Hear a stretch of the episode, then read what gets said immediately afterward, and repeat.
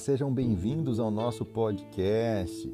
E hoje nós estamos na quarta parte do episódio Amar a Deus, que está baseado no meu livro Uma Vida com Significado um antídoto para uma vida sem sentido.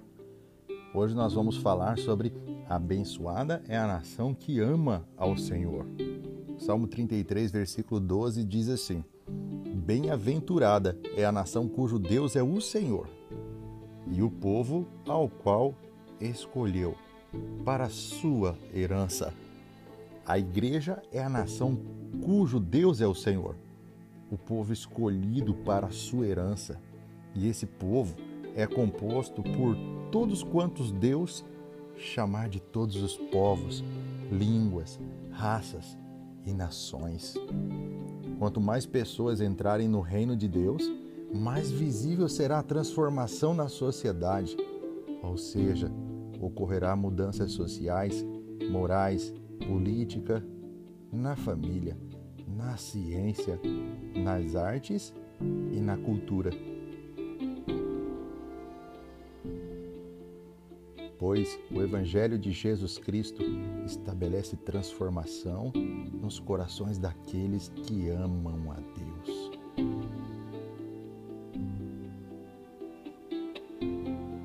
Uma nação que ama o Senhor desfrutará de muitas bênçãos, e seus concidadãos terão paz e alegria de espírito.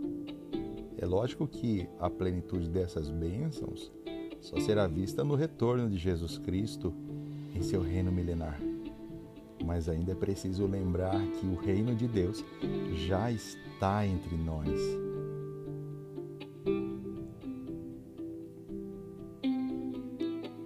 movimento criado no século XVIII pelo pastor, poeta, filósofo, historiador, professor e político dinamarquês Nikolai Grundtvig levou a nação a restaurar o seu amor por Deus.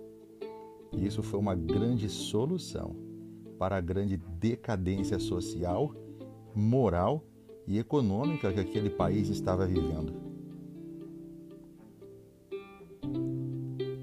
De fato, esse movimento gerou uma grande restauração espiritual, moral e econômica na Dinamarca que são vistas até hoje.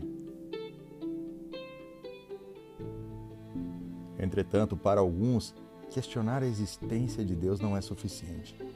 Nessa mesma Dinamarca, nos dias atuais, um grupo ateísta iniciou uma campanha para incentivar cristãos a deixarem a igreja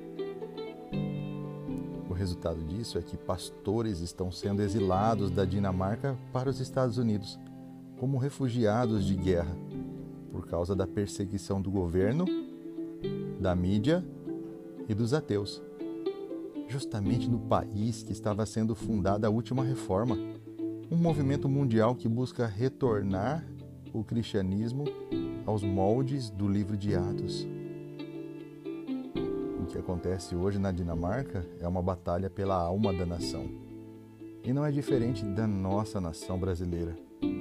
Precisamos ensinar a cada pessoa a amar a Deus e que esse movimento alcance toda a nossa nação.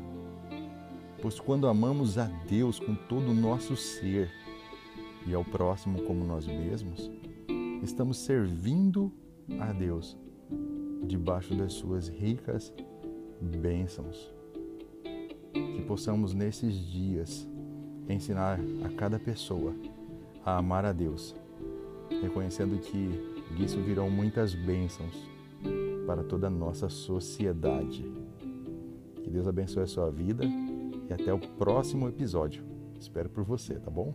Não se esqueça de compartilhar nas suas mídias sociais e também de ativar as notificações. Deus abençoe.